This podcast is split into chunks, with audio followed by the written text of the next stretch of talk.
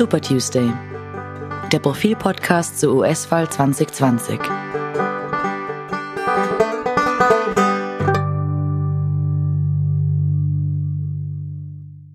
Hallo und willkommen zum Super Tuesday Podcast.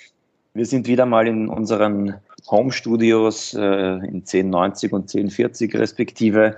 Äh, Martin Staudinger. Hallo Martin. Hallo. Hallo, mein Name ist Robert Reicher.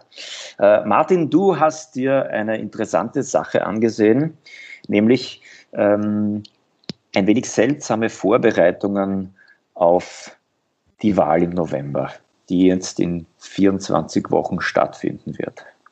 Was hast du da gefunden? Genau. Äh, es ist eine Art Wahlunterstützungsprogramm der Republikaner, von dem die New York Times heute berichtet. Und die Republikaner wollen 20 Millionen Dollar dafür bereitstellen, um direkt in den Wahlprozess einzugreifen. Das ist zumindest das, was ihnen die Demokraten und äh, diverse Bürgerrechtsaktivisten vorwerfen.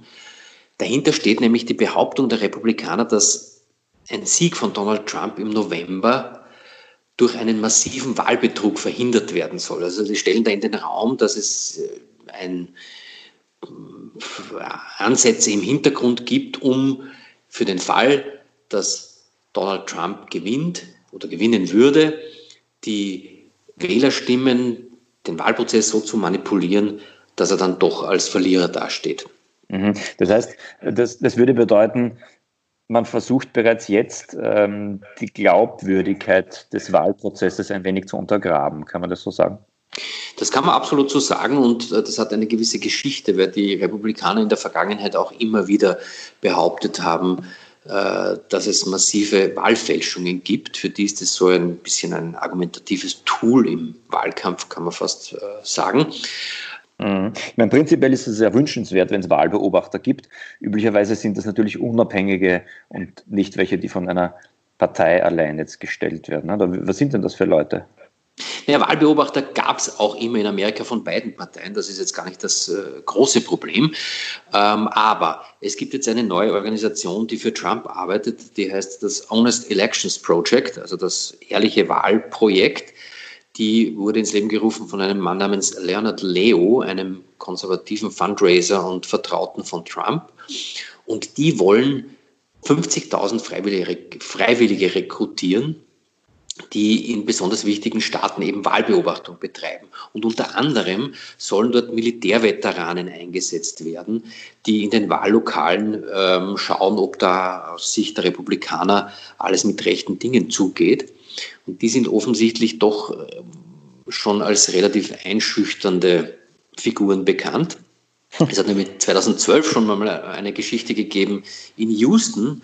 Da hat eine Abspaltung der Tea Party, also dieser republikanischen äh, Abweicherbewegung, solche Militärveteranen ebenfalls als Wahlbeobachter eingesetzt. Und die Folge waren staatsanwaltliche Ermittlungen wegen Einschüchterung der Wähler.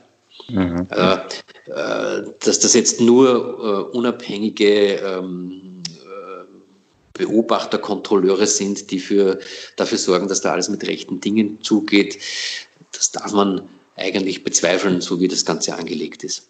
Mhm, mh.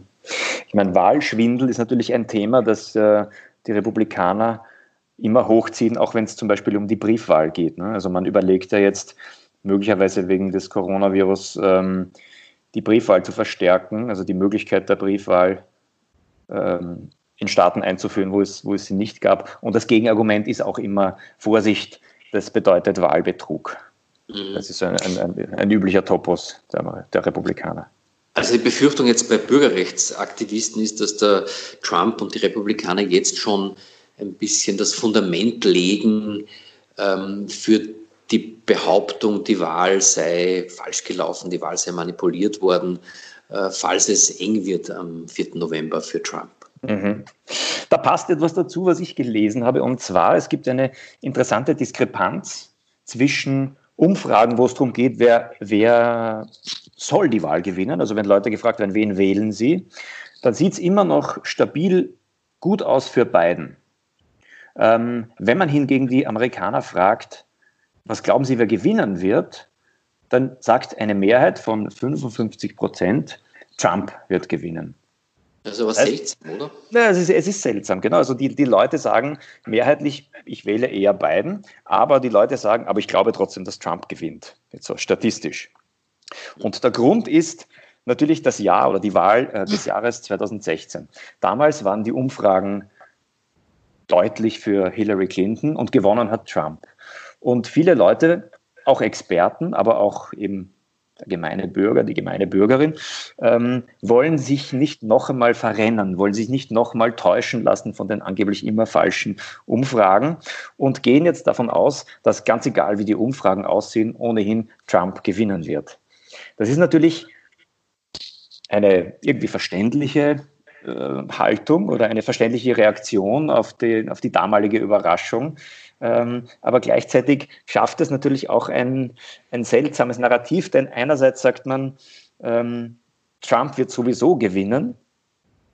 Ähm, und wie du jetzt gerade gesagt hast, gleichzeitig sagt man, wenn er nicht gewinnt, dann ist es Wahlschwindel. Das heißt, diese Dinge spielen schon alle ineinander. Ne? Es, ist, es ist nicht sehr gesund für das, für das demokratische Bewusstsein anzunehmen, dass wenn der Gegenkandidat gewinnt, dass es dann automatisch Wahlschwindel gewesen sein muss. Und das geht ja dann daraus hervor. Ne?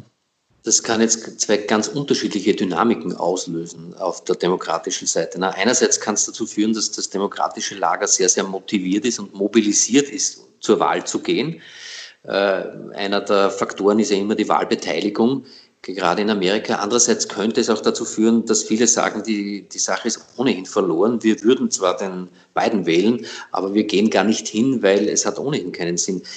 Gibt es da schon irgendwelche Hinweise, äh, wie sich das tatsächlich auswirkt? Also was, was die meisten Wähler davon ableiten oder ist das noch unklar? Ich glaube, das ist wirklich noch zu früh. Es ist noch ein halbes Jahr hin. Ähm, ob solche Dinge, also ich, ich glaube, es werden, es werden Faktoren noch auftreten im Laufe dieses, dieser sechs Monate, die die, die Leute erzürnen, empören, motivieren, äh, Feuer entfachen äh, in den Herzen und, und, und, und Gemütern, die, äh, die die Leute dann hintreiben oder eben nicht. Ähm, jetzt nur der Glaube, wer gewinnen wird. Also wenn die jetzt schon so deprimiert wären und glauben, das, das Rennen ist sowieso verloren, das wäre natürlich dramatisch. Aber ich glaube, dazu ist das viel zu früh. Da wird es ja ähm, möglicherweise auch eine Rolle spielen, was bei den Conventions passiert, die in nächster Zeit stattfinden werden, also den großen Parteiversammlungen. Das hast du genauer angeschaut, Robert. Ja, das sind immer die Momente, also wenn die Convention den Kandidaten offiziell nominiert, ähm, dann hat der Wahlkampf, dann hat die heiße Phase begonnen. Ähm, wir wissen jetzt natürlich, dass in, in den USA ähm, die Coronavirus-Pandemie noch sehr stark ist. Das heißt, die Conventions werden problematisch werden. Damit gehen die Republikaner und die Demokraten auf sehr unterschiedliche Weise um, gemäß auch ihrer Haltung zu diesem Coronavirus und wie man es bekämpfen soll.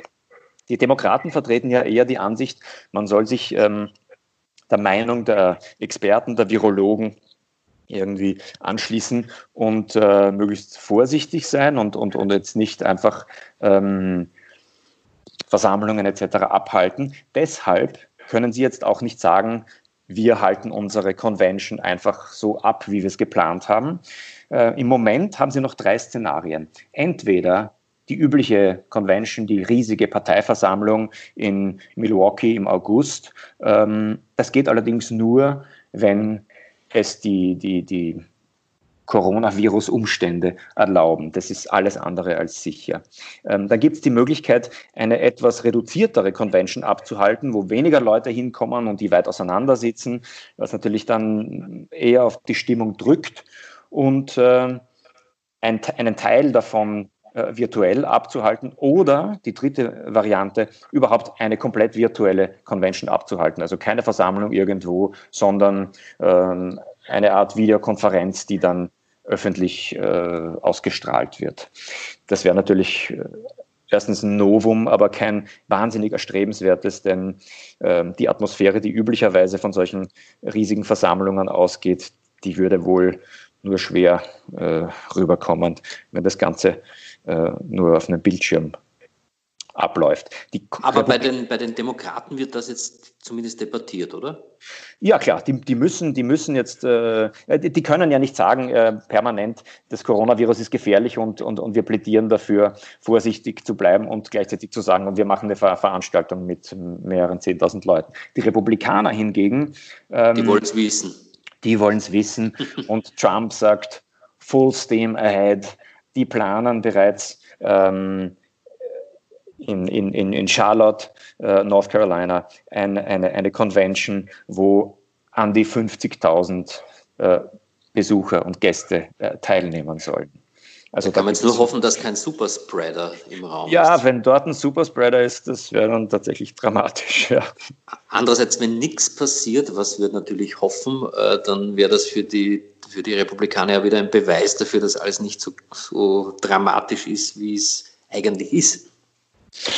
Klar, es ist, es ist, äh, es ist auch eine, eine gewisse Rücksichtslosigkeit, kann, äh, kann sich natürlich bezahlt machen, aber gleichzeitig die, den Demokraten bleibt da wenig äh, übrig. Also die müssen, wenn sie schon die Bevölkerung auffordern, sich an die Regeln zu halten, müssen sie sich selbst an die Regeln halten. Sonst hätten sie gewissermaßen ein kleinen Walsertal in Milwaukee und äh, wer will das schon?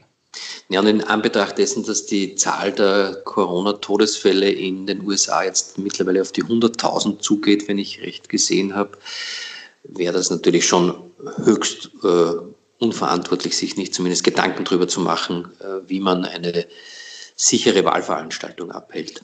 Klar, aber es, sind, noch, äh, es sind noch drei Monate hin. Man wird sehen, vielleicht hat sich die Situation dann auch ja schon ein wenig entspannt. Ja, ähm, ja ich würde noch eine Sache sagen äh, zu dem, was wir vorhin besprochen haben, mit dem, wer wird die Wahl gewinnen. Niemand weiß, wer die Wahl gewinnt, aber es ist schon eine seltsame Stimmung, auch für uns Journalisten, wenn wir auf Twitter oder wo auch immer ähm, Umfragen wiedergeben, in denen Biden vorne liegt, und zwar stabil vorne liegt dann, ich weiß nicht, ob du das schon erlebt hast, ich habe es jetzt schon mehrmals erlebt, dann bekommt man sofort hämische Kommentare, dass man typischerweise wieder als Journalist mit entweder überhaupt mit falschen Umfragen hantiert oder sich, äh, sich täuschen lässt einfach. Ja.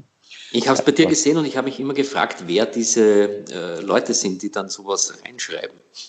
Naja, es gibt natürlich, ich meine, ein bisschen nachvollziehen kann ich es. Also wenn sich die Journalisten so wie 2016 äh, so deutlich äh, täuschen, dass man da ein bisschen Spott und Hohn über sie ergießt, ähm, geschenkt ja, und das, das müssen wir aushalten. Ähm, aber es ist schon auch ein bisschen eine, ich weiß nicht, ein bisschen eine, eine ungute Stimmung, finde ich. Ja? Also jetzt sich über Journalisten lustig zu machen, wunderbar, aber, äh, aber so zu tun, als, als wäre alles, ähm, was da an Umfragen äh, gemacht wird, gefälscht oder irrig und so, das hat, das hat ein bisschen was, äh, ich weiß nicht, ein bisschen was Unappetitliches, finde ich. Ja, vor allem, weil hier ja äh, kaum jemand in der Lage ist oder äh, die Notwendigkeit hat, in äh, Amerika zu wählen. Also die Leute haben sozusagen keinen äh, Jeton im Spiel, äh, was diese Wahl angeht. Und trotzdem bekommt man auf deutschsprachigen Twitter-Accounts dann eigentlich ganz, ganz heftige Trump-Propaganda reingespült. Ja, ja, klar. Also viele tun so, als wäre als wär hier, als wäre wird die Wahl hier entschieden. Ne? Ähm, also Swing State Austria.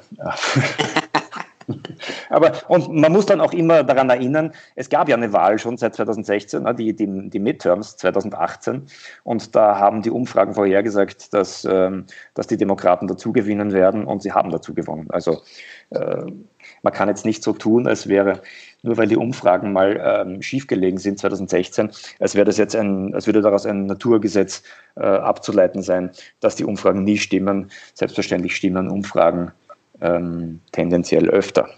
Und auch die Medien haben dazu gelernt, dass das, was 2016 noch undenkbar schien, äh, Sachen wie der Brexit äh, oder die Wahl von Donald Trump, dass das halt tatsächlich eintreten kann und man gut beraten ist, auch diese Varianten in Betracht zu ziehen.